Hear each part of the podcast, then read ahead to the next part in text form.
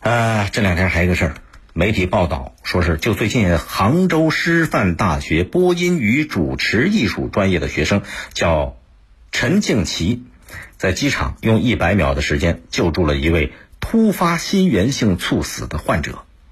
这个小陈儿，这姑娘啊，没有经过特别专业的培训，因为她学的专业是播音和主持专业嘛。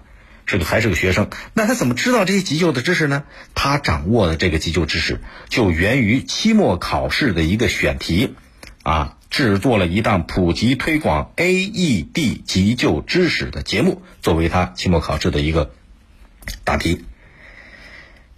对这大学生小词儿的表扬就不多讲了啊，这两天各个媒体表扬了很多了。这个 AED 是什么？您知道，又叫自动体外除颤器。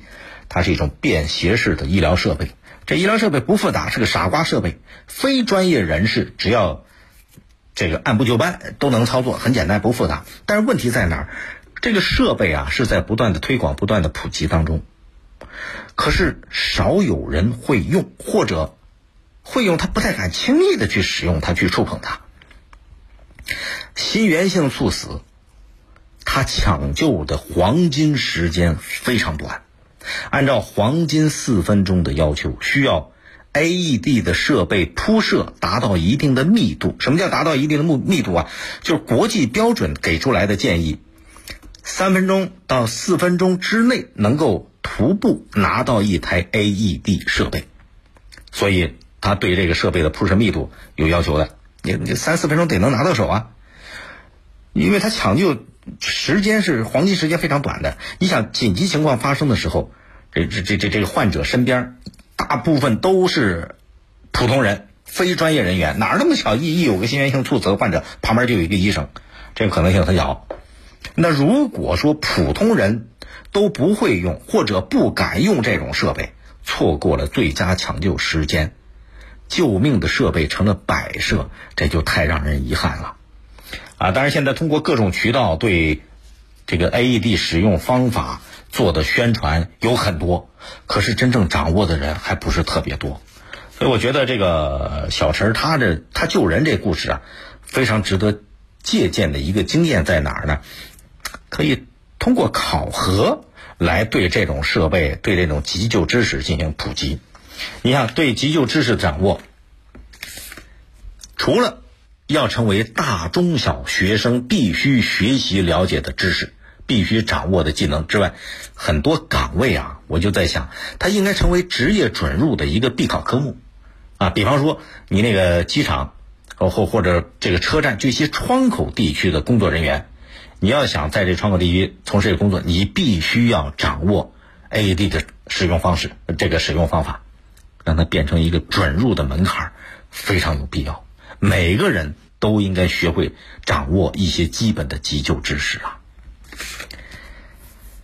最近呢，国务院印发了一个关于实施健康中国行动的意见，意见明确规定，学校指导学生科学规范使用电子屏幕产品，严禁学生把个人手机、平板电脑这些电子产品带入课堂。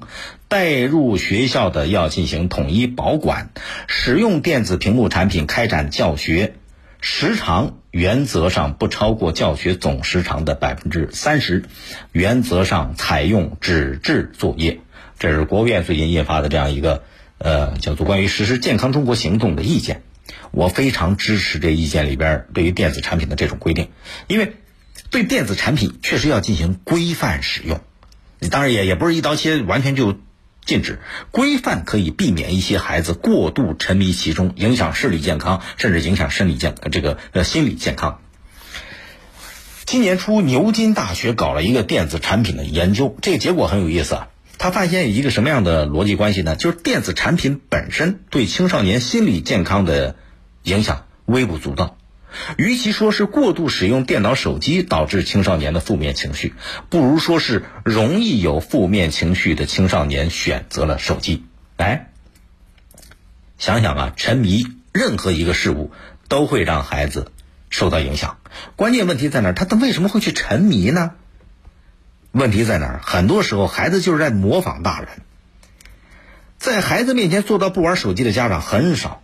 孩子不沉迷电子产品，他也没其他事可做，或者说家长没有安排更有意义的事情去填满孩子的时间。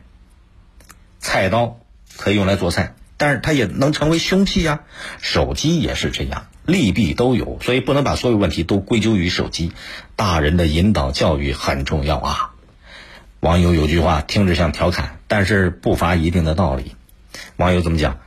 三十年前，大伙儿担心摇滚乐会毁了下一代；二十年前，大伙儿担心电视会毁了下一代；十年前，大家又担心电脑会毁了下一代。现在大家还在担心手机会毁了下一代。事实上，人类发展的历史证明，没有任何力量能够毁掉下一代，除了上一代。好，更多内容请您下载荔枝新闻客户端六点零随身听板块闪亮登场，和你一起倾听世界。微博、微信请关注我是大林或者江苏新闻广播。收听本节目可以下载大蓝鲸进行点播或者订阅。今天节目就这样，再会。